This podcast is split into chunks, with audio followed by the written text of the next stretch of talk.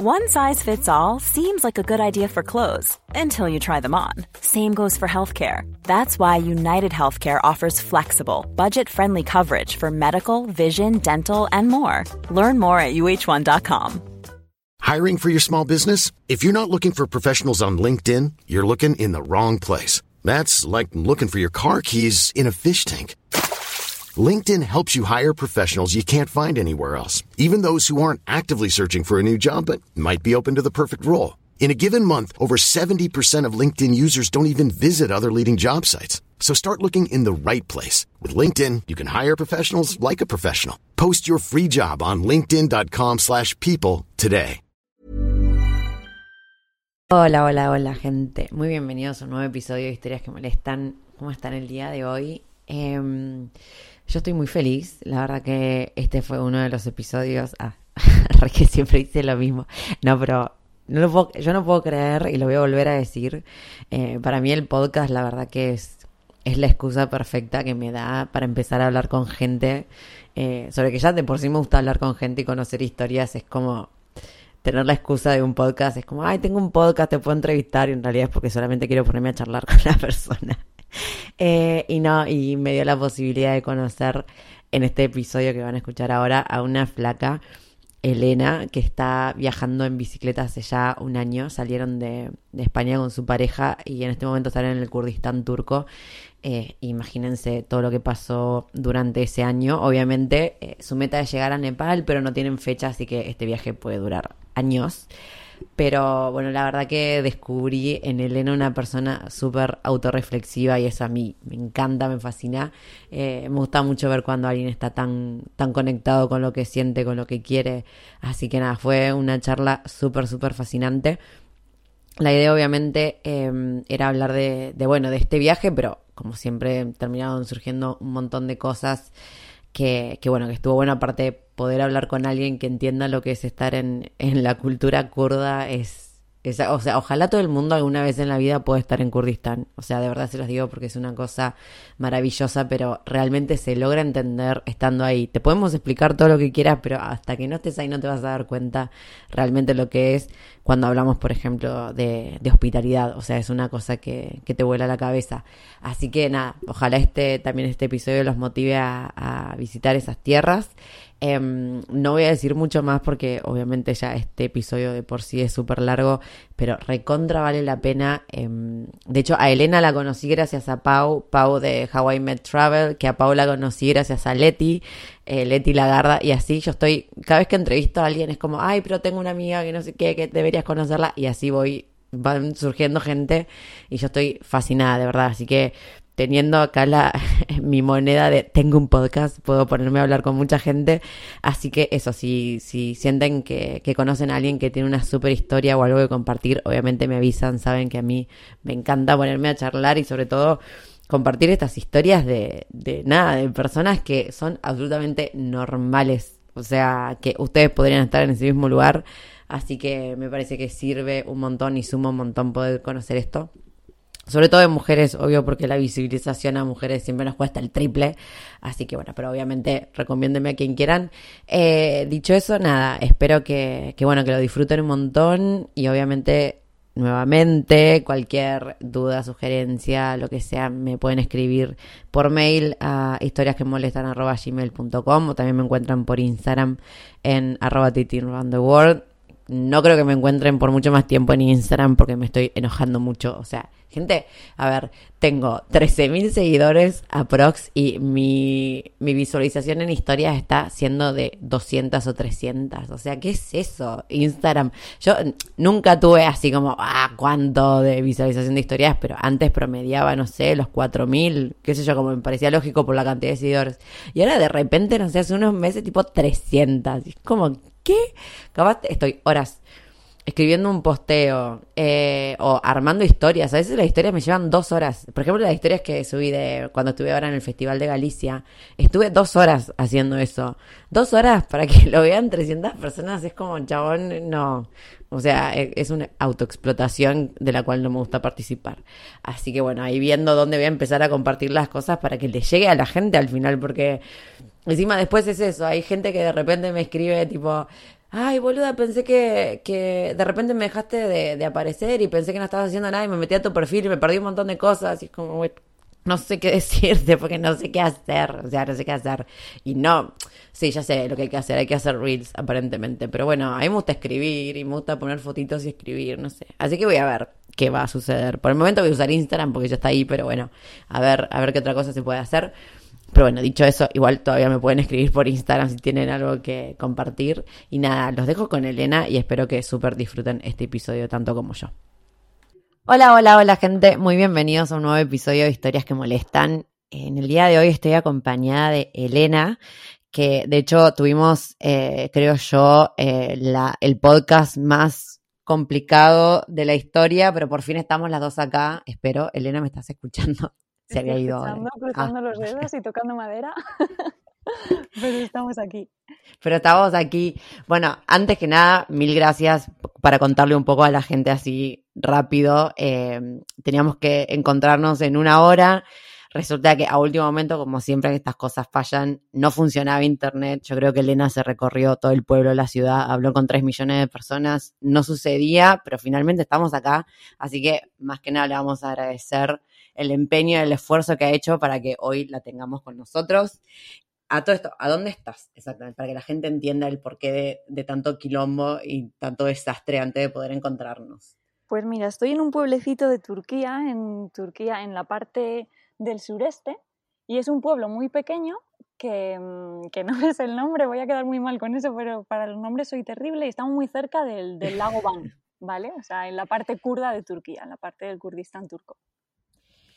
La parte del Kurdistán, por favor. Ya tenemos que hablar tres millones de cosas de, de Kurdistán. Ya lo voy anticipando. Pero bueno, la idea de, de traerla a Elena acá es porque justamente en este momento está haciendo un viaje en bici eh, con su pareja. De hecho, cumpliste un año ya de este viaje, ¿no? Hace poquito. Eh, y bueno, la idea, principalmente quisiera que me cuentes por qué. ¿Por qué estás donde estás hoy? ¿Cómo fue que te surgió la idea de hacer este viaje? Pues mira, yo siempre he sido muy viajera, pero mi familia no. O sea, tendríamos que remontar la idea del viaje un poco a, la tienda que tenía mi madre, donde veía yo esos catálogos con, la, con las revistas de viajes y yo siempre me imaginaba haciendo cosas distintas. Es verdad que mi familia no era muy, muy viajera, entonces bueno, pues se quedaba más en mi imaginario que en mi propia realidad hasta que cumplí los 18 y empecé a hacer pequeños saltitos. Eh, luego hice un viaje más, más largo y bueno, entre viaje y viaje siempre me he dado cuenta que lo que me gustaba realmente y lo que me hacía vibrar era este estilo de vida que no son viajes largos, sino que es un viaje continuo en sí, una vida, ¿no? Entonces, bueno, después de pandemia, después de, de una enfermedad que pasé y demás, dije, esta es la mía, vamos a, vamos a por ello. Entonces me fui a vivir a Francia, ahí conocí de nuevo a nuevos viajeros y a la vuelta, que yo volví a España para trabajar con la idea de hacer este viaje en bicicleta, eh, conocí a Adrián. Entonces eh, yo le dije que, que, quería hacer este viaje, él también tenía este viaje en, en, mente, o sea, cada uno distinto, yo sí que tenía fecha, era un poco este, este trayecto. Y bueno, los dos habíamos viajado solos y dijimos, ¿por qué no? Vamos a intentarlo. Así que surgió así, de una cita Tinder, y dos meses Ay, después. Me muero. Sí, sí. Y dos meses después estamos viajando. Podría haber salido bastante mal. Bueno, no mal, podríamos haber tomado cada uno eh, su camino, pero lo cierto es que, que, bueno, pues nos hemos encontrado también como pareja, como familia y estamos muy contentos haciéndolo así. Así que el viaje continúa en común, pero la idea era hacerlo en, en solitario. Vale. O sea, para, para. Después de la cita Tinder, dos meses después se mandaron a hacer el viaje. Sí, sí, sí, sí, así fue. O sea, yo ya lo tenía clarísimo que lo quería hacer. De hecho, ya te digo que estaba en España eh, un poco con la idea de ahorrar para hacer el viaje y, y, nada, yo lo tenía pensado para el enero siguiente. Esto estamos hablando que yo conocí a Adrián en marzo. Pero bueno, a Adrián le entraron un poco las prisas, yo boicoteé un poco mi trabajo, estas cosas que pasan cuando ya tienes el deseo tan cerca y bueno, fuimos adelantando, adelantando. El único compromiso que yo tenía era que tenía que publicar el segundo libro. Publiqué el libro en el 8 de junio y el 9 de junio cogimos las bicis y nos fuimos. Así fue. No, no, no, pero zarpadísimo. ¿Y, ¿Y por qué en bici? Bueno, pues lo de la bici tenía que ver porque yo me daba cuenta, ¿no? Estas pequeñas vidas que, que van naciendo dentro de una misma vida, cuando hacía un análisis de los momentos que más feliz era, no era en ese choque a lo mejor que, surge en un viaje cuando coges el avión, sino a lo mejor en furgoneta, aunque estuviese más cerca, ¿no? Ese contacto con la naturaleza, el dormir cada día en un sitio. Y, en pandemia empecé a buscar otras formas de, viajar y di por, por de casualidad con vídeos de gente que estaba haciéndolo en bici. Dije, ostras, esto me gusta. Y yo había hecho un, un pequeño viaje en bici de cuando estuve viajando en Ámsterdam, pero como la bici era mi día a día, porque en Ámsterdam es así, fueron siete días que no lo sentí tan viaje. Pero bueno, sí que pensé, es un viaje lento, eh, no contaminas, es económico, vas poco a poco haciendo ese trayecto con tus piernas, ¿no? Hablando con la gente, ir viendo el recorrido según va cambiando, ¿no? desde lo que conoces hasta lo más desconocido y me interesaba mucho sobre todo eso, el dormir cada día en un sitio eh, yo fantaseaba por dormir en una gasolinera, dormir en una pista de fútbol, dormir en un columpio, ¿no? Esas cosas que me gustan mucho, fantaseaba con que la bici era, era la manera. Y, y, tenía que ver más con eso que con el ciclismo en sí, que me interesa bastante poco. De hecho, yo no sé si en una ciudad cogería mucho la bici. Ay, no, amo eh, esto de, fantasear con dormir en una gasolinera. A mí yo también fantaseaba con cosas así, tipo llegar toda sucia después de haber caminado muchos kilómetros y toda embarrada, y eso me daba una satisfacción. ¿cómo, la gente puede fantasear con esas cosas? Pero sí, o sea, eh, te llaman, no sé, esas situaciones que, que capaz en el imaginario parecen como súper improbables.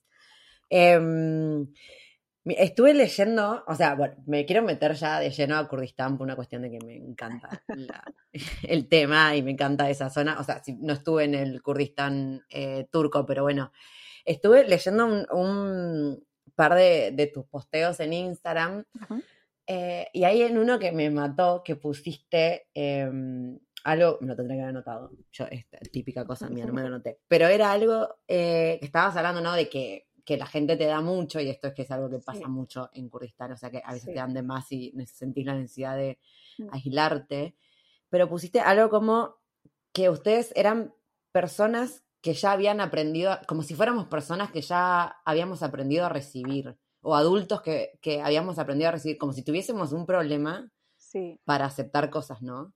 Em, ¿por, qué, sentiste esto así? O sea, me llamó mucha curiosidad, eh, mucha la atención que, lo pusieras con esas palabras, porque al final creo que es lo que me pasa a mí, que no sé recibir en ese, en ese sentido, y es como rarísimo.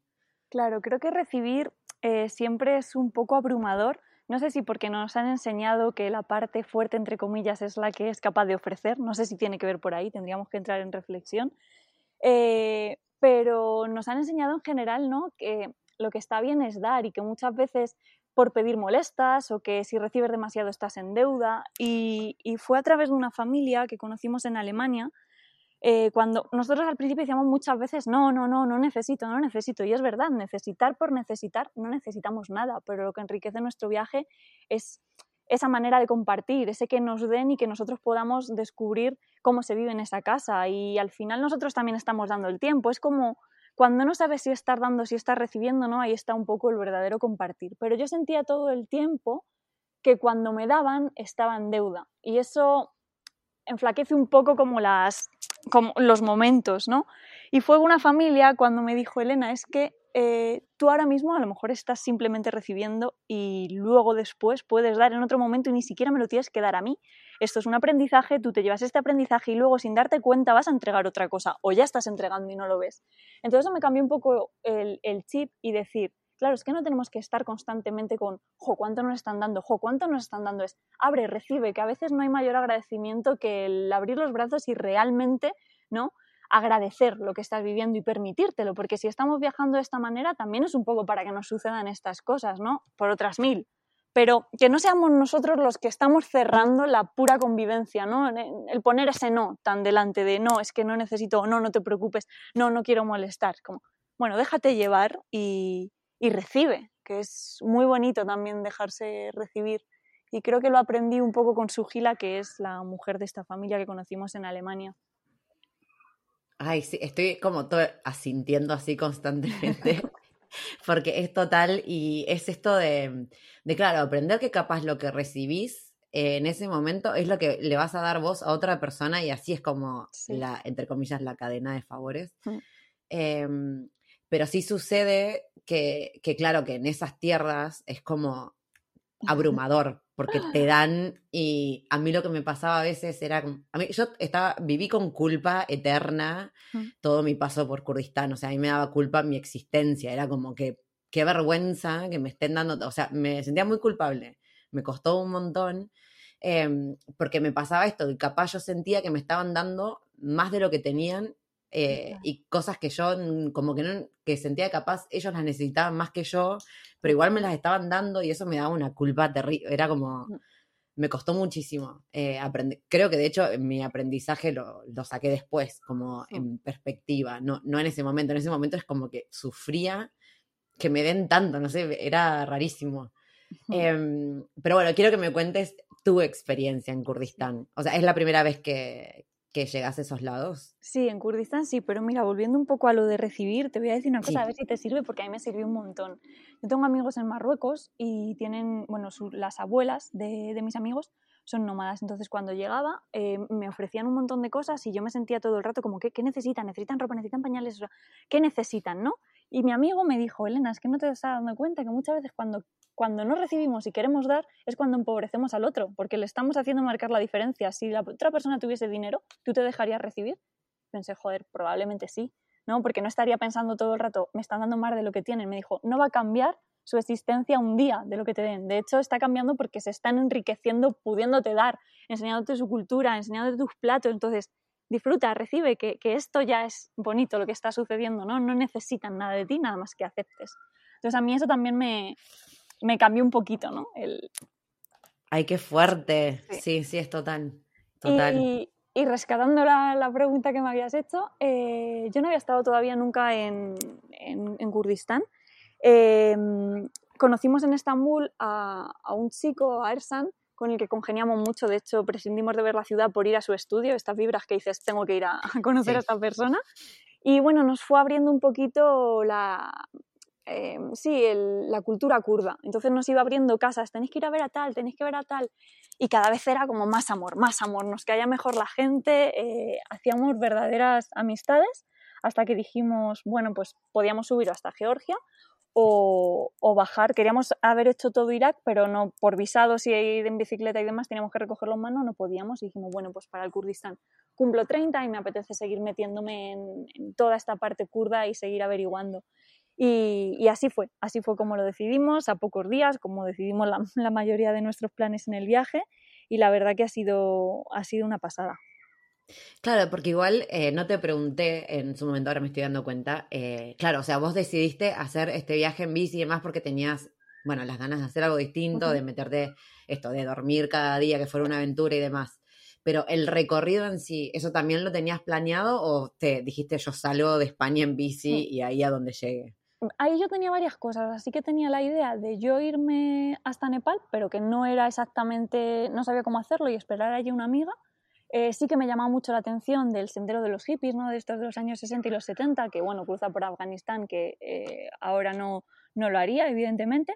Pero, pero sí que tenía más o menos ahí como la fantasía. Pero bueno, sí que un día le mandé un mensaje a Adrián, si lo dejamos todo y nos vamos en bicicleta por Latinoamérica, y me dijo, Latinoamérica ahora está un poco complicado con el COVID.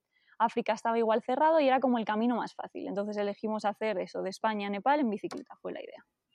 Ah, vale, o sea, Nepal es el destino final. Eh, sí, Nepal es el viaje por lo menos. Mm. Que se va a alargar, ya te lo digo yo. que sí, o sea, no, pero digamos, no tienen un límite de tiempo ustedes no, aparte. No, no, no, lo dejamos todo, vendimos, él vendió su furgoneta, yo vendí mi coche, dejé todo cerrado, lo tenía clarísimo, vendí mi monitor de retoque sabiendo que la vida como fotógrafa se acababa ahí, esa vida, ¿no? Eh, y nada, busqué una familia para los gatitos que tenía y fue como, eso fue lo que más me dolió, pero tenía claro que me armaba ya de valor y que me iba por esto. Claro. Ay, qué hermoso. Y ahora, o sea, Nepal es el destino final, pero en el medio están pasando un millón de cosas. Eh, ¿Te imaginabas igual estar donde estás ahora? Después de un año, digamos, entre la Elena que salió y la Elena de hoy. No, de hecho, no, no sé ni, ni cuántas Elenas ha habido por medio también, no, no, tengo, no tenía ni idea ni que iba a cumplir los 30 de esa manera, ni que iba a ir a... No, no, no, es que ni siquiera eh, llamarme cateta, pero ni siquiera sabía toda la historia que pasaba con el Kurdistán. no tenía ni idea. O sea, era como, siempre he sido de otra forma muy desde de ir de las entrañas, ¿no? De no pensar demasiado y de ver qué, caminos se me van abriendo. Eh, entonces, bueno, no me sorprende, ¿no? Que esté aquí, pero tampoco me imaginaba estar aquí. Qué fuerte. Y ahora que decís eso de, las entrañas, em, leyendo un poco tu Instagram y también, em, bueno, eh, tu página web y demás, hablas todo el tiempo de, intimidad, o por lo menos usas la palabra, la palabra intimidad en millones de ocasiones, así que me parece que es algo que, que tenés muy presente. Em, y me gustaría preguntarte cómo te relacionás con eso en el viaje, porque también vi que, que bueno, que tenés así un, eh, como, ¿cómo se llama? Como retratos así que son súper, bueno, íntimos, físicos. Eh, ¿Cómo combinas eso con tu viaje? Pues yo creo que la parte que tiene que ver con, con, la intimidad artística, por decirlo de alguna manera, ha tenido que verse transformada y ha sido lo que más me ha costado, porque antes, como me estás, como estás diciendo, utilizaba mucho el cuerpo, sobre todo el cuerpo desnudo, y utilizaba otras personas para, para transformar mis ideas o mis sentimientos en, en una obra. Entonces, ahora eso, más por los países que voy transitando, eh, no, no, nacen, no, no me desnudo, no y hago fotos, no busco a personas para hacer fotografía de desnudo. Pero la intimidad sí que tiene que ver un poco más con esa sensación de hogar, de, de ser yo en cualquier parte en, la que me encuentre, ¿no? Y de poder reflexionar y de poder entrar en mí, de poder respetarme mis espacios y de poder respetar los espacios con el otro, como esa, no sé cómo explicarlo, pero como ese cuidado de los vínculos, pero primero con el vínculo propio, de, escucharse, de sentirse, de necesitarse y, y, ofrecerse ese espacio. Creo que para mí esa es la parte más de la intimidad y que no siempre la puedo, la puedo encontrar. Eso te iba a decir, em, sobre todo en estas culturas que por lo menos tenemos la experiencia de que es gente que, que te está encima todo el tiempo. O sea, que es divino lo que te dan, es divino lo que te ofrecen y demás, pero sí que te están todo el tiempo ahí. Es como básicamente. Eh, ¿cómo, ¿Cómo haces para encontrar tu intimidad? O sea, para estar con vos misma, digamos, tu esencia, en este, en este destino, por lo menos en el que estás ahora. Pues si te digo la verdad, con la bici lo tengo muy fácil porque al final pedaleo y en ese momento estoy sola, ni siquiera estoy con Adrián, estamos pedaleando cada uno eh, a un ritmo bastante parecido, ¿no? porque nos esperamos y demás, pero por separado. Pero sí que cuando más me costó fue justo en, en la parte del Kurdistán iraquí, que mm, estábamos haciendo autostop. Entonces, bueno, tú ya has estado en lugares así y es imposible el decir, no, es que quiero dormir en la tienda de campaña. O sea, no te van a dejar, entonces ya desistes. ¿Qué ocurre? que una forma de descargar y de encontrar ese espacio para ti es eh, pues buscar un hotel cada X días o lo que sea. Pero nosotros, eh, nuestro banco nos decía que Irak por seguridad no podían funcionar nuestras tarjetas, es decir, no podíamos sacar ni dinero ni pagar con ellas. Teníamos 150 euros de emergencia y dijimos, bueno, pues lo que duren. Entonces, esa posibilidad de hotel, que es mucho más caro lo que los hoteles allí, no pensamos que fuesen tan caros, eh, se nos cerró un poco. Entonces ahí me ha costado más y he tenido que intentar comunicarlo, pero claro, tienes que comunicar a una cultura totalmente distinta. De hecho, te voy a contar una anécdota. Eh, estábamos con... Pues ya veníamos de, varias así, ¿no? Que no te permiten eh, estar sola por el hecho de ser mujer, te quieren cuidar extremadamente. Y bueno, ya me había pasado que una vez me fui del coche a la tienda de al lado y me habían echado el seguro infantil para los próximos recados para que no me fuese. Pero en esa, bueno, pues te ríes y ya está. Pero en esto que te digo de, allí en la parte del Kurdistán iraquí, llevamos varios días con, familias, era muy constante, hacía mucho calor, mm, e, era de verdad, o sea, ni, cinco minutos eh, solos. Y fuimos a la casa de, un chico que al principio creíamos que, vivíamos, que vivía solo y al final vivía con una familia. Bueno, me dijeron que, me tapase, eh, me tapé, acepté y, yo ya estaba un poco agobiada porque me estaban mandando como la parte de las mujeres, que normalmente lo disfruto un montón, pero ya te digo que era como un día en el que necesitaba de verdad escucharme un rato, darme una ducha y estar tranquila. Venían de días de muy intensidad. Y les dije que me iba a dar un paseo sola. Entonces, bueno, miraron a Adrián como, ¿lo vas a permitir? ¿Qué está ocurriendo? Entonces se lo intentamos poner en el traductor porque en inglés no es que no entendiesen lo que le habíamos dicho, pero básicamente era que no comprendían ¿no? el significado de que yo quisiese andar sola. Claro, sí, sí, sí. Adrián le dijo lo mismo, le dijo, no, va a hablar. Pusimos la excusa de que quería hablar con mi madre, entonces ellos eh, señalaron a la, a la azotea y dijeron, bueno, pues si quiero hablar por teléfono, y se movieron andando por la habitación, que ande arriba en la azotea, una azotea de 30 o 40 metros cuadrados, no lo sé. Decían, no, no, quiero ir a la calle y de verdad necesito estar sola, no pasa nada, eh, ahora vuelvo. Bueno, eh, me fui casi un poco eh, esquivando la situación y cuando voy caminando veo un coche que me adelanta, es el coche de sus amigos y se pone en la, en la parte de delante. Ya no puede ser, bueno, me voy a dar la vuelta, no pasa nada. Yo en ese momento estaba hablando con mi amigo. Me doy la vuelta, no pasa nada. Y al darme la vuelta me encuentro a otros dos detrás. No. ¿Pero por qué? Por favor. Entonces le intento explicar que por favor, que necesito caminar, pero además ya era como esto que te sube el calor por el cuerpo. Y te decía, necesito caminar, por favor, eh, es un segundo. Bueno, me voy, veo que vienen detrás, giro a la derecha y ya, y pierdo yo también el norte y me escondo detrás de un camión. O sea, mi desesperación. Me escondo detrás de un camión y yo miro a mi alrededor, la calle me habían dicho que era súper peligrosa y había un parque de bolas con familia, ese era el peligro. Claro, ay Dios. Y yo le hago una foto, ¿sabes? Para mandársela a mi amigo para que viese la situación y cuando ya veo que se van, que los despisto, me voy, llego, bueno, Adrián me vio la cara, bajó de la terraza y nada, dos segundos después llegaron mis guardaespaldas como diciendo, a ver, y nada, em, luego me dijeron, yo estaba realmente ahí agobiada y me dijeron, te hemos estropeado la noche y sí que es verdad que se dio que estaban abiertos al diálogo. No sé si lo comprendían o no, pero me quisieron escuchar y les dije, es que tanto, tanto, tanto, porque habían sido muchas, ¿no? De no dejarme, no, no fue esto, sino que fui acumulando varias a lo largo del día. Y, ahí sí que lo comprendieron y luego nos fuimos de hecho al día siguiente a la montaña y nos decían todo el rato, Elena, por aquí no puedes sola, pero tampoco nosotros, hay bombas, ¿vale? Hay explosivos. Por aquí ni tú ni yo. Así que bueno, el delirio de esconderme en un camión para, para poder encontrar la intimidad. Ay, no te puedo creer. Que igual es, es también eso aclararlo, es como que es sobreprotección. Sí. No es tanto de no podés porque sos mujer porque no malo, sino es como que se preocupan tanto. Sí, es como, sí. Pero claro, o sea, se pasa al otro lado. Yo hubiera reaccionado igual que vos. O sea, yo he tenido así como al borde de explotar. Porque esto no puede, o sea, no puede ser real lo que está pasando. Sí, sí. Adrián le decía, ha estado por India sola, ha estado no sé qué, ha estado no sé cuántos, dejarla, es así, es independiente, no pasa nada. Y le miraban como diciendo, mal marido. Claro. a los peligros a los que le estás exponiendo. no, no, no, buenísimo, buenísimo. Eh, ¿Y cuánto tiempo les queda por ahí?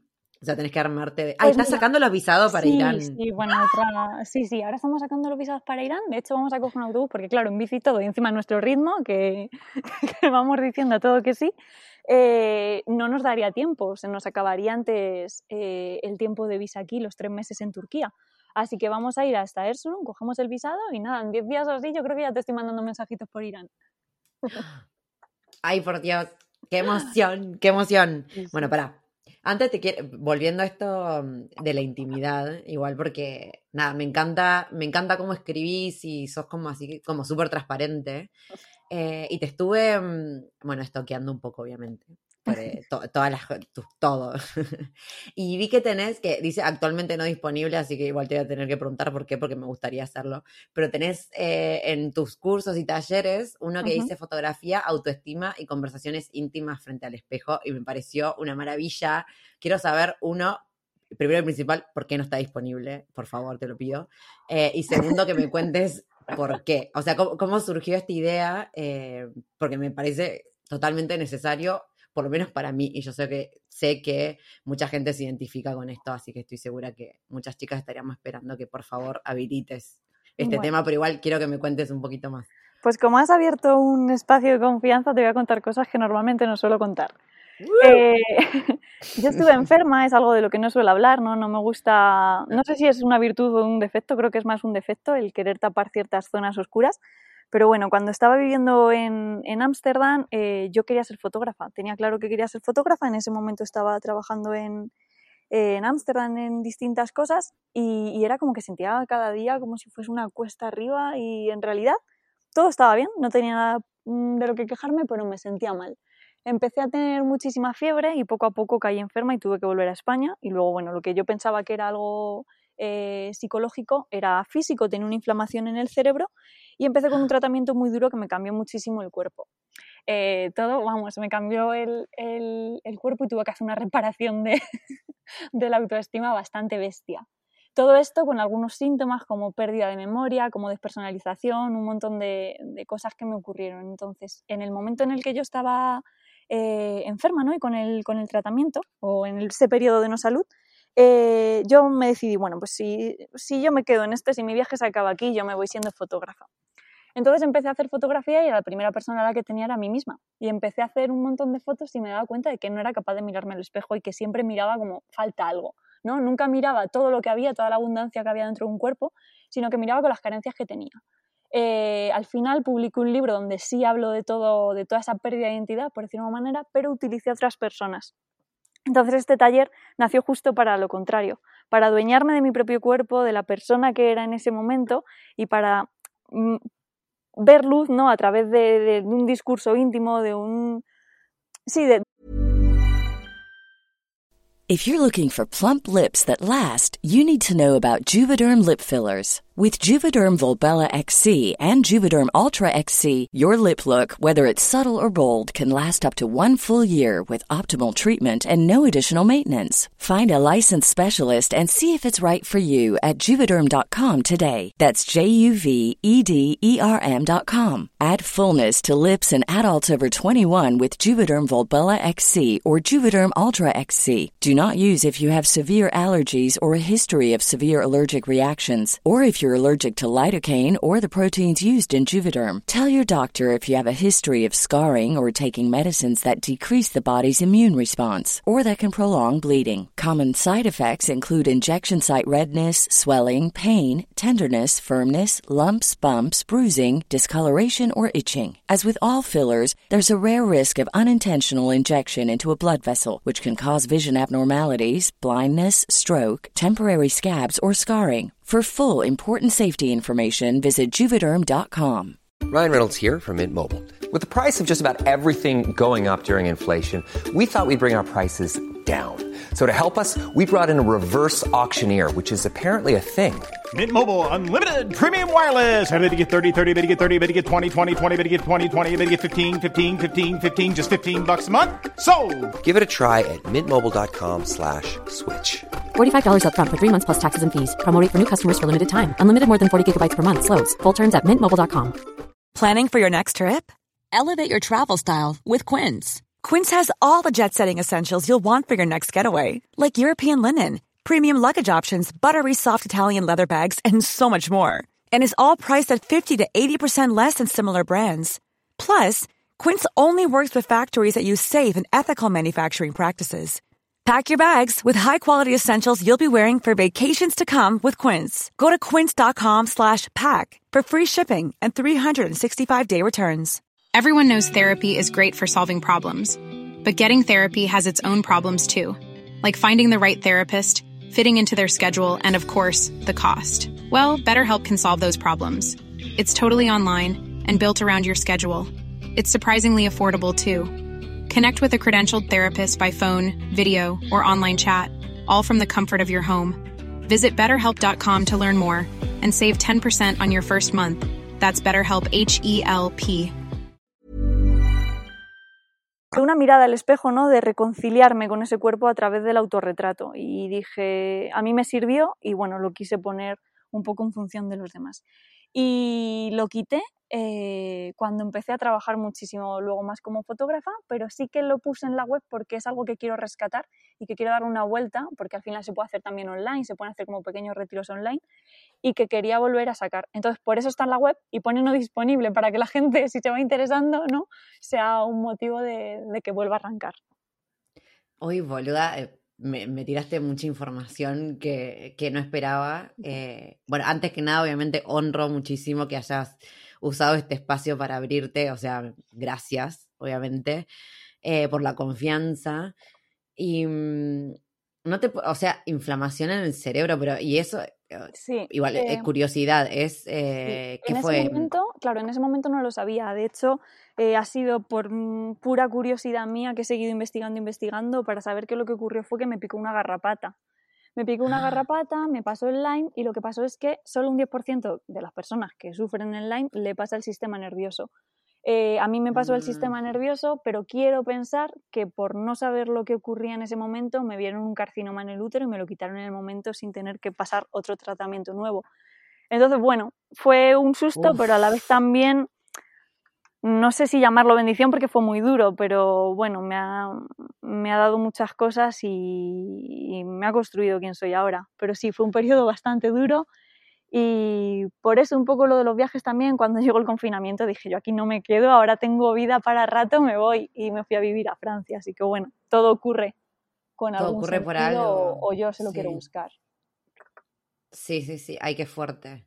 Em, bueno, ay, eh, o sea, esto es mucha información y ahora, mm, bueno, se me vino una frase que no tiene nada que ver por un lado, pero por el otro sí. Em, el otro día cuando estaba en un festival en Galicia, tuve así como charlas con mucha gente, eh, viste esas charlas así de dos minutos y hubo una persona que, claro, que vino y me dijo, eh, sí que, que todo en, yo siempre creí que todo en la vida pasa por algo hasta que eh, de repente falleció mi mamá así inesperadamente y, yo ahí obviamente me enojé, eh, no quería aceptar que eso tuviese una razón positiva, o sea, fue como el peor día de mi vida y los años que siguieron, eh, hasta que me di cuenta que fue gracias a eso que yo empecé a vivir cada día como si fuera el puto último día de mi vida y nunca me pasó algo mejor que eso. Y yo así con la piel de gallina porque fue wow, o sea, es como mm. aprender a sacar de todo lo positivo, igual requiere un montón de, aprendizaje y de vivencias, obviamente, pero, pero al final es, es, lo que hacemos con lo que nos pasa y lo que, el sentido que le damos. Sí, Cada totalmente. uno interpretarlo. Creo que es eh, una forma de ser y que quien es así es que no puede vivirlo de otra manera. O sea, yo no sé ser de otra manera. No, sí, y se nota. O sea, se nota en todo lo que, que bueno, en todo, va, que igual lo que compartís, por más que yo te digo que sos hiper transparente y súper, la intimidad de la que tanto hablas, o sea, se recontra refleja en todo lo que haces, eh, que obviamente igual estimo es el 10% de lo que realmente sos, obviamente porque no, no, da el tiempo ni la vida para compartir todo, eh, pero bueno, se te nota. Y, y, bueno, y demás está decir que obviamente quiero que, que, por favor, así el público lo está pidiendo, estoy hablando por mí misma, pero estoy segura que mucha gente también que vuelva ese curso. Eh, me intriga igual, eh, ¿cómo lo hacías entonces? O sea, el, momento que lo hiciste, ¿cómo fue? ¿Era tipo presencial? No, solo hice dos ediciones y sí, era presencial. Era alquilar una casita y ahí trabajábamos en comunidad. Siempre lo hice con, mujeres.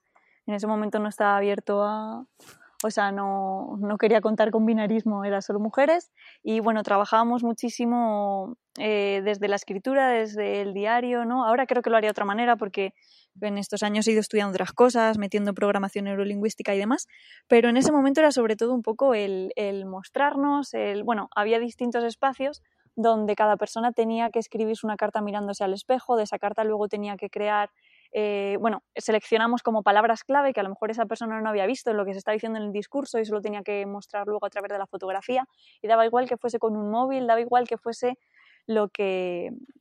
O sea, e, el instrumento para hacer fotografía daba igual que fuese una cámara o un, o un teléfono móvil. Y luego sí que tenía un discurso, ¿no? Donde tenía que encontrar como una salida, por decirlo de alguna manera, ¿no? Esa reconciliación con el cuerpo y esa reconciliación con, con, una misma, que evidentemente en un fin de semana es ficticio, ¿no? Pero te ayuda mucho a aclarar cómo te estás hablando, qué te estás diciendo y qué partes a lo mejor de ti no le habías prestado atención y están ahí, te gustan, ¿no? Y, y si miramos al espejo ya a partir de ahí, mirando más esas partes y no con, con la carencia que hablamos, eh, puede cambiar mucho el discurso con una misma.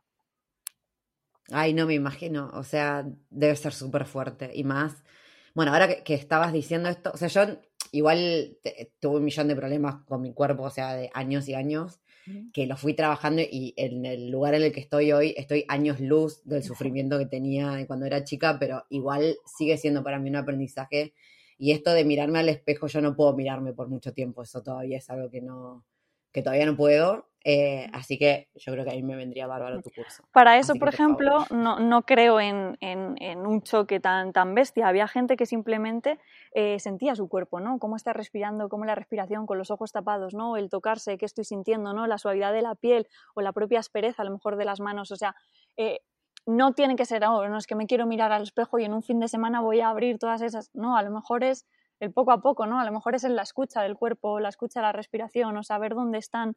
Claro, ten en cuenta que en ese momento despersonalizaba mucho y para mí era brutal, es decir, es que no sé dónde están mis piernas en ese momento. Entonces, bueno, em, tampoco sabes el... Pues nos tenemos que mirar todos, no, es un proceso y creo que cada uno tiene que encontrar el suyo. Sí, sí, no, total, son Sí. aprendizajes que llevan años, pero viste que hay veces, hay como momentos clave Sí. que capaz ayudan a integrar todos los aprendizajes durante años y uno parece que, ay, pasó una cosa que me, que me acaba de cambiar y en realidad no, fue todo un proceso y culminó en ese momento con Total. determinada charla, pero fueron años y años y años que venías trabajando algo capaz Sí. sin darte cuenta. Sí. Eh, no, bueno, me parece una maravilla. Y, mm, y te que- volviendo a los viajes, porque si no ya me voy a ir para el otro lado, y no, sigamos hablando de viajes. Eh, ¿cuál- ¿Cuáles fueron los mayores aprendizajes que has tenido en, en este año de viaje? En bici. O sea, este Uf. último viaje que estuviste haciendo. Uf, te di muchísimos, pero sobre todo el que el poco a poco te lleva lejos, ¿no? El- yo soy una persona que se involucra muchísimo en las cosas, que se mete en un proyecto y que lo tiene que acabar, que siempre está como generando un montón de ideas y se mete y se desgasta en eso. Y me he dado cuenta de que con el poco a poco se disfruta mucho, es que a lo tonto, 40 kilómetros, 60, bueno, un día máximo 100, ¿no? Nosotros no hacemos demasiados. Eh, bueno, esto, ostras, llevamos 8.000, estamos aquí, hemos... Creo que eso se puede llevar a cualquier punto de, de- de la vida y tú lo sabes porque has escrito un libro, ¿no? No se escribe en un rato, es un poco a poco. Sí. Y, y eso, a pesar de que he tenido otros momentos en mi vida que el poco a poco eh, pues mm, me ha servido, no me he dado cuenta de lo importante que es hasta que lo he visto en bicicleta. Porque al final vas viendo el camino y dices, estoy aquí. Qué pirada, he llegado aquí. Total, sí. esto- sí. Sí, sí, sí. Esto creo que ha sido una de las grandes cosas. Y luego me he dado cuenta, bueno, pues al final también estás conviviendo con una pareja y ver muchas sombras en ti que dices, ostras, qué mala leche tengo a veces o qué, ¿no? Co- Cosas que, que, que al final la pareja es un espejo clarísimo. Y, y bueno, pues ahí te- también he aprendido un montón de cosas, de cosas de mí. El no querer salir corriendo a la primera de cambio, porque claro, imagino que a ti también te ha pasado, como se nos invalida tanto muchas acciones que hacemos por el, eh, no, porque soy mujer y no sé qué, y llega un este y te preguntan, uff, me acuerdo una vez, me voy, a, me voy a saltar un poco el tema, pero me acuerdo una vez que me dijeron, eh, debes estar muy enamorada para seguirle. Y a mí me entraba una rabia por dentro. Decir, No. Pero perdón, que nadie está pedaleando por mí, que esto no, no hay quien lo aguante si no lo quiere hacer. Y se acumulaban tanto y mi primer reflejo, por decir de alguna manera, era como, pues lo hago sola, como lo he hecho siempre. Evidentemente no así, ¿no? Lo estoy exagerando. Pero sí que al principio me daba como ese susto, ahora no, ahora, bueno, pues intento...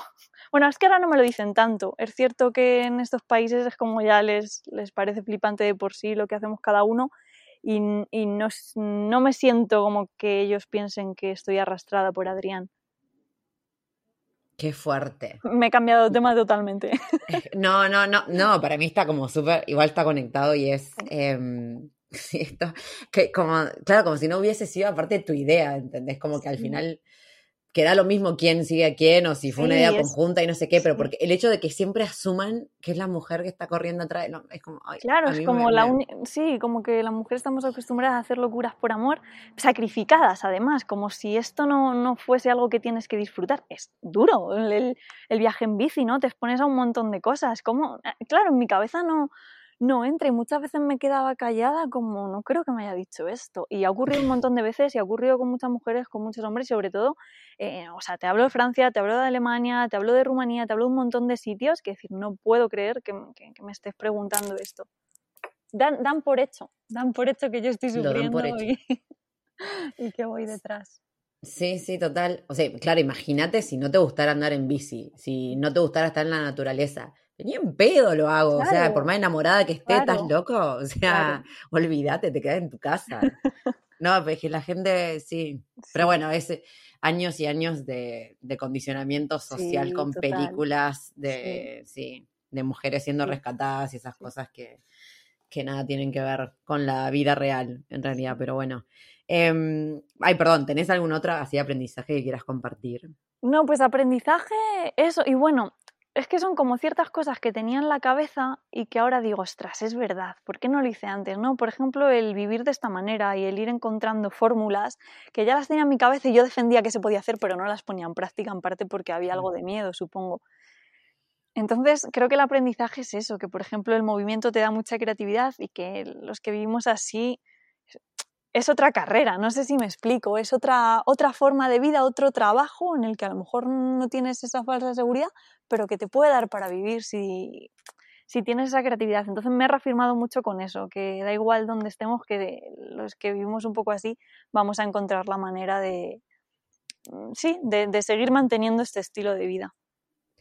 Sí, yo, por lo menos en, en mi caso, yo siento que a mí la, cuando más libertad experimento, eh, más creatividad tengo. Cuando estoy así como súper viajando y como empoderada y que todo pasa porque yo muevo las piezas y no sé mm. qué, es como que se combina con, con así como un flujo de creatividad que es imparable. Sí, y las cosas eh, se abren, o sea, se van abriendo caminos que ya habías pensado, pero de pronto están ahí.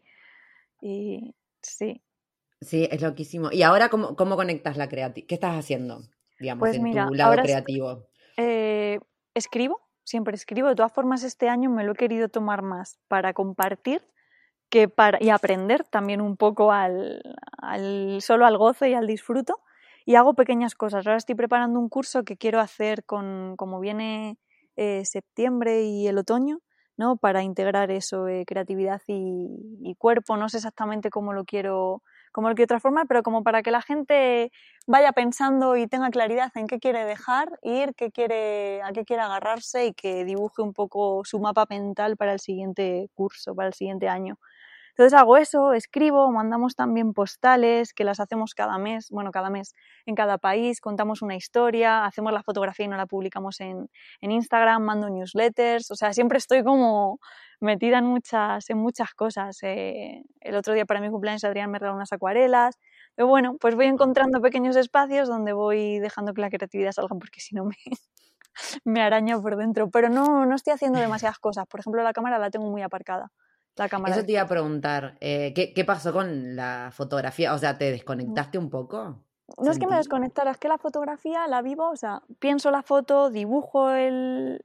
No sé si has bajado más abajo de mi cuenta, eh, son fotos que, que, requieren pues un espacio, eh, siempre busco atrezo, ¿no? busco un montón de cosas y, las dibujo, pienso ideas, no es disparo y ya está, para eso soy malísima, me da muchísima vergüenza, eh, pongo una cámara delante y pienso que me estoy perdiendo el momento de, de intimidad, ¿no? volvemos a esa palabra, y soy malísima, lo reconozco, se me da mal ser fotoperiodista, entonces la cámara la tengo bastante apartada, va ahí, eh, a veces hago cosas, pero no, es, no siento que ahora mismo sea un instrumento de trabajo, un instrumento con el que esté viviendo con fluidez. Entonces, bueno, he dejado de castigarme por ello, me sigo sintiendo fotógrafa, pero bueno, no, no hago todo el tipo de fotografía.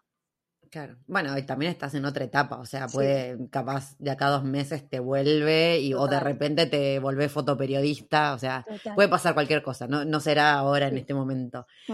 Eh, contame un poco de tus libros, igual ahora que, dijiste que estabas conectada con la escritura, me acordé que tenés dos libros, o sea, a falta de uno tenés dos, o sea, admiración pura. Eh, pues contame un poco. Pues sí, el primer libro fue justo en este momento que te contaba, donde estaba, bueno, con periodos hospitalizada y otros periodos que estaba en casa y que quería ser fotógrafa. Y si te digo la verdad, no sé exactamente cómo, cómo nació la idea de hacer libros, tenía muchos, muchos textos y me refugié un poco en eso. Empecé a hacer fotografía, junté distintos, distintas personas y bueno, creé un discurso, como una historia de la pérdida de identidad que relacioné con como cuando tienes una ruptura y de pronto no sabes quién eres. Mm, utilicé un poco la metáfora del desamor porque creo que la hemos vivido todos y contar a lo mejor una enfermedad no separaba un poco, eh, o sea, los demás no podían entenderlo tanto. Y, bueno, hablo eso, hablo sobre todo de sentimientos, hablo de, esa mirada frente al espejo, de ese tener miedo a lanzarse pero saber que tienes que hacerlo, de ponerte en la tirita antes de que venga la herida y luego también de dejarse llevar. Y todo esto acompañado de fotografías. Son, es prosa poética y se puede leer por separado, pero en general tiene una, o sea, si lo lees de continuo tiene más sentido. Y luego, bueno, este libro se llama Solo a ti y, para quien quiera saber por qué el título, que se lea el libro, que hay bien. y el segundo se llama Ropa Vieja. Ropa Vieja, no sé si, si hay en Argentina, eh, es, es, como un plato de comida que se hacen con retales. ¿vale? En mi pueblo se, se hacía eso. Y me No, y para porque no sé qué son retales tampoco. Retales son como, como restos de otros platos de comida. Imagínate, haces una comida, sobra, hay sobras, ¿no? Y luego se juntan y se hace una, una comida, un plato que se llama ropa vieja. Y a mí me parece muy bonito porque en ese libro cuento como todos los relatos de mi, como partes de mi vida, ¿no? que han construido esta vida que ahora estoy viviendo. De hecho, eh, la última parte del libro es antes de salir de viaje. Y ahí se ve desde mis ojos de niña cómo vivía yo la vida, cómo no entendía por qué los adultos se quejaban tanto pero no cambiaban de vida y distintas cosas, idas y venidas de, un viaje. Venga, que lo intento, pero luego vuelvo a la vida establecida, a lo que creo y así, ¿no? Eh, me lanzo, me choco, me lanzo, me choco, me lanzo, me choco hasta que me voy ya en bici. Y, ese es el libro y por eso se llama Ropa Vieja. Ay, me encantó. Pero amo esto de que, yo tampoco nunca entendía por qué la gente se queja y no hace nada. Eh, no, eh, a mí hay algo que, que bueno, ahora que, eh, bueno, hablando de Argentina que decías, em, en Argentina hay una frase, es como que, aparte que la queja es como el deporte nacional para nosotros, o sea, de todo, nos quejamos todo el tiempo. Pero claro, es como queja, queja, queja, pero la última frase es siempre, y bueno, pero es lo que hay. Como que al final, y yo era como, pero por, no es lo que hay, o sea, es lo que hay, pero no estás haciendo nada al respecto y no entiendo por qué, y me desesperaba. Em, ¿Y cuál es tu explicación? O sea, ¿qué, explicación encontró esa niña a que los adultos se quejen pero no, pero no hagan nada para cambiar las cosas? Pues no lo sé, pero me da mucha rabia. Mi madre tiene una tienda, entonces en la tienda, eh, claro, esto lo he ido rescatando yo de mayor también. Eh, yo me ponía ahí a cotillear la gente no pensaría que yo estaba en mi mundo pensando en por qué hacía eso y decía, ostras, las mujeres todo el rato se están quejando de sus hijos, del marido que no le hacen caso. Y el marido, bueno, lo pongo en el libro, ¿no? El marido directamente son gilipollas, o sea, de verdad que asco le tenía a los señores y en ese momento. Y, y, luego llegaba a casa y decía, mamá, pero ¿por qué no sé quién no se está quejando? No sé qué. Mi madre me decía una frase que me daba muchísima rabia. Cada uno en su casa sabe lo que tiene. Y no me dejaba hablar de los demás. Y yo necesitaba encontrar esa explicación, necesitaba que alguien me diese luz y que dijese, bueno, hija, pero tú puedes encontrar tus herramientas. Bueno, hija, pero tú puedes encontrar tu propia vida. Bueno, hija, pero tu hija, tu vida va a ser distinta. Y a mí en lugar de eso me decían, bueno, es que la vida es así, la vida es muy dura entonces no encontraba ninguna explicación en ese momento, pero yo sabía que no quería tener una vida dura.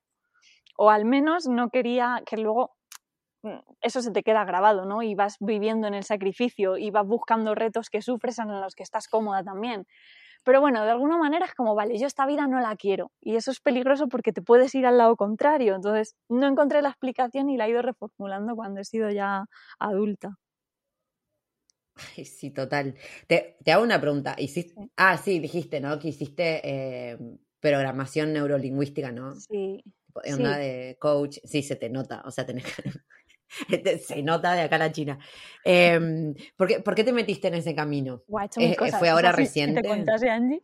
¿Ah, sí? estudié periodismo, luego me fui a Cádiz y estudié naturopatía, o sea, de mil cosas. ¡Ah! Eh, lo de PNL fue en Francia, empecé, de hecho no fue con ningún programa así, me metí en uno en Colombia porque en ese momento no tenía mucho dinero y era más barato, o sea, mm. y busqué y dije, vale, pues esto lo puedo pagar y empecé. Y a mitad del curso me mandaron todos los apuntes, pero a mitad del curso el profesor se fue a, a otra universidad, el curso se cerró y nos devolvieron el dinero y dije, bueno, pues ya puedo seguir estudiando yo por mi cuenta y además tengo el dinero eh, otra vez.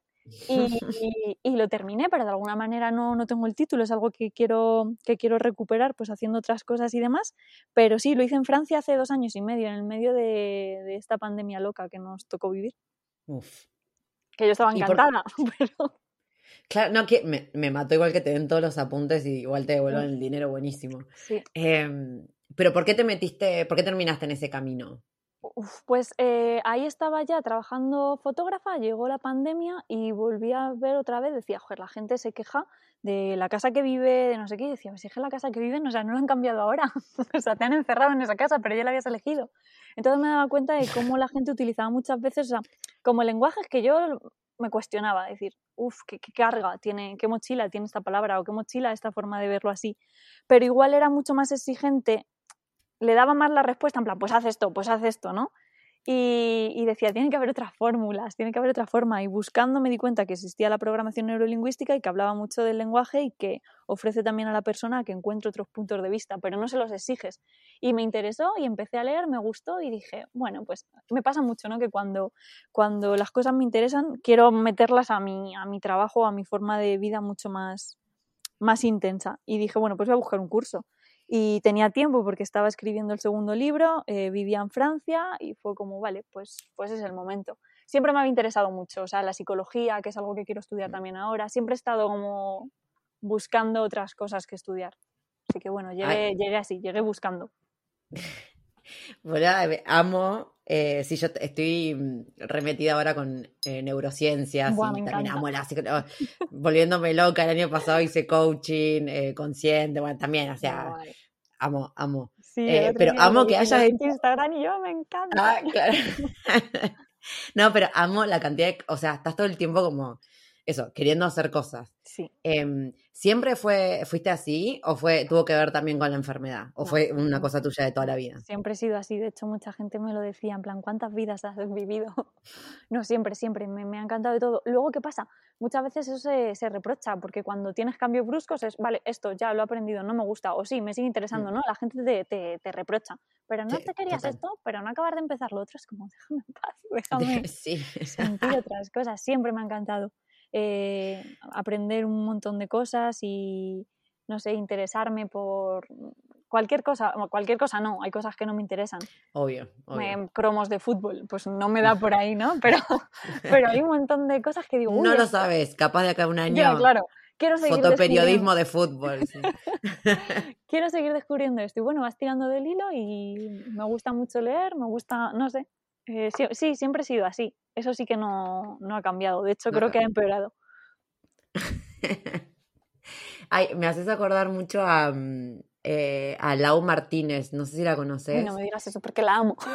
Ah, boluda, bueno, pero, o sea, bueno, no sé si escuchaste el podcast que grabé con ella. Mm, No, Em, he escuchado varios tuyos, pero este me lo quería dejar como para después. De... Vale, bueno, no- eh, o sea, hay un montón de, de tus aprendizajes y cosas que has dicho que ella ha dicho lo mismo. De hecho, tuvo una, una situación parecida con, claro, cuando ella hizo el viaje este de los 10 años en bici, Sí. también estaba con pareja y Sí. un montón de, la- de las reflexiones eran, eran las mismas y me acuerdo que literal me dijo lo de que nadie está pedaleando por mí, o sea, yo estoy haciendo esto. ¿entendés? Total, es que, es que a mí me daba más rabia antes. Ahora es como, bueno, también es verdad que yo ya no siento que tenga que demostrar nada a nadie. A mí todo el mundo me dijo, amigos, familia, no me lo hicieron pasar bien y lloré antes de salir.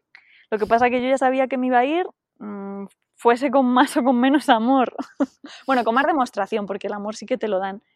Y al principio sí que era como, me ponía enferma, porque al principio empecé a tener problemas con la lactosa, que curiosamente eso está relacionado con el amor materno, que yo a mi madre la amo, pero en ese momento era como que no comprendía lo que iba a hacer y, y empecé a tener muchos problemas y me sentía muy culpable por estar enferma y me cuestionaba si era capaz.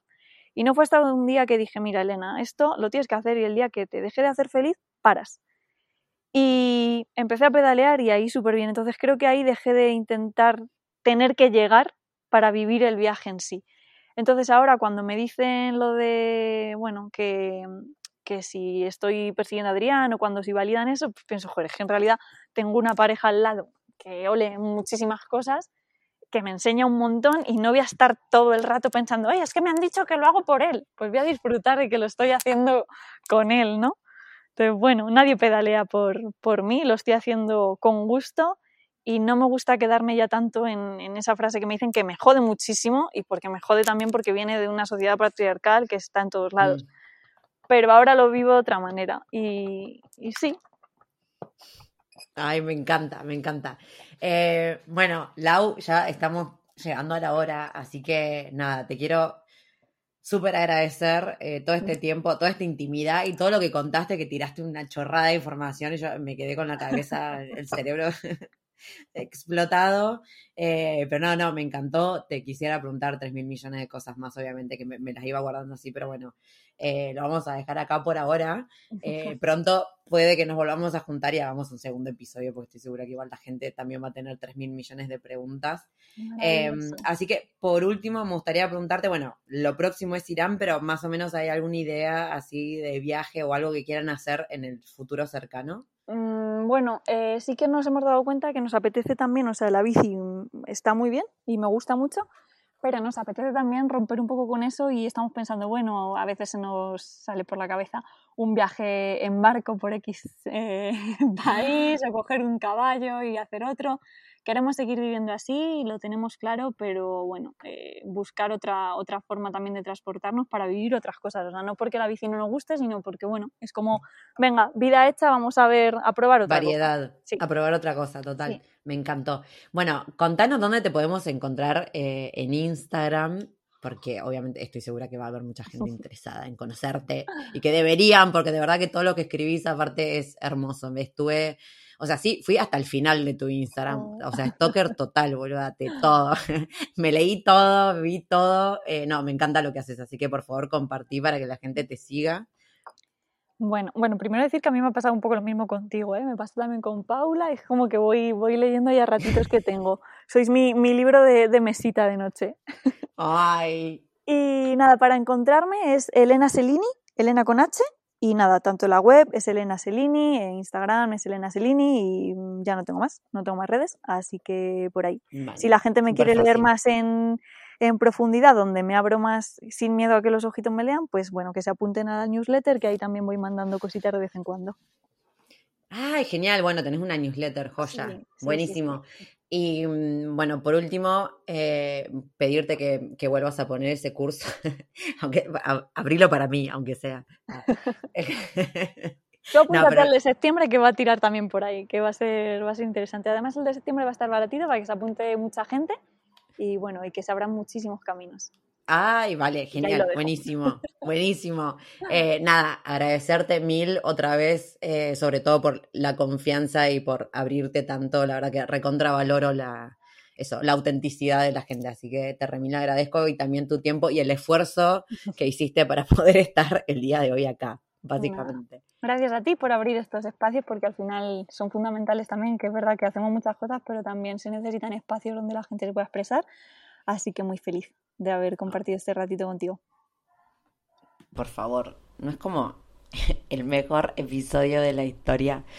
O sea, como todos los episodios, la verdad. Eh, estoy, nada, súper feliz de estar teniendo estas conversaciones. Amo que la gente de repente se ponga súper íntima. Me parece espectacular. Amo, amo que se, haya, se vaya generando esta confianza con el podcast. Eh, súper agradecida de toda la gente que está pasando por acá. Eh, me parece que, que sí que están apareciendo un montón de historias que creo que suman un montón. Y para mí la, la vulnerabilidad del ser humano. Ah, se pone a filosofar. No, para mí, eh, nada, es, es un. Sí, me siento súper honrada de, de, de ser la receptora de esas historias que están empezando a salir. La verdad que me siento, nada, muy bien después de hacer este tipo de cosas. Así que la verdad que, que espero que se note y que ustedes también lo estén disfrutando y aprendiendo y demás. Eh, bueno, nada, hasta acá llegó el episodio de hoy. Cualquier cosa ya saben dónde me encuentran. Eh, acuérdense que también pueden colaborar con esto porque todavía esto sigue siendo por amor al arte. Cualquier cosa les aviso. Obviamente se va a enterar todo el mundo si de repente me empiezan a pagar por hacer esto. Lo voy a contar por todos lados, pero por el momento no. Así que nada, si quieren colaborar para que me siga dando el tiempo para hacer esto, obviamente es súper más que bienvenido. Eh, también saben que pueden comprar mi libro, que pronto va a haber más cursos y demás. Así que bueno, en todo lo que puedan colaborar y demás. Acá estamos. Les mando un besote enorme y con suerte nos vemos la próxima semana. Planning for your next trip? Elevate your travel style with Quince. Quince has all the jet setting essentials you'll want for your next getaway, like European linen, premium luggage options, buttery soft Italian leather bags, and so much more. And is all priced at 50 to 80% less than similar brands. Plus, Quince only works with factories that use safe and ethical manufacturing practices.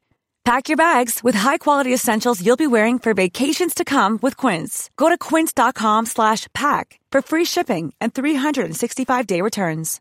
If you're looking for plump lips that last, you need to know about Juvederm lip fillers. With Juvederm Volbella XC and Juvederm Ultra XC, your lip look, whether it's subtle or bold, can last up to one full year with optimal treatment and no additional maintenance. Find a licensed specialist and see if it's right for you at juvederm.com today. That's J U V E D E R M.com. Add fullness to lips in adults over 21 with Juvederm Volbella XC or Juvederm Ultra XC. Do not use if you have severe allergies or a history of severe allergic reactions, or if you're you're allergic to lidocaine or the proteins used in Juvederm. Tell your doctor if you have a history of scarring or taking medicines that decrease the body's immune response or that can prolong bleeding. Common side effects include injection site redness, swelling, pain, tenderness, firmness, lumps, bumps, bruising, discoloration, or itching. As with all fillers, there's a rare risk of unintentional injection into a blood vessel, which can cause vision abnormalities, blindness, stroke, temporary scabs, or scarring.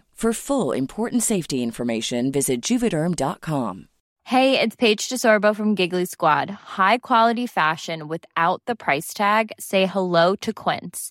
I'm snagging high-end essentials like cozy cashmere sweaters, sleek leather jackets, fine jewelry, and so much more. With Quince being 50 to 80% less than similar brands.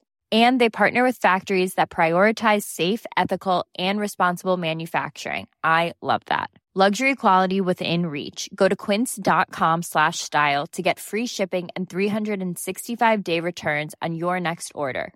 Quince.com slash style.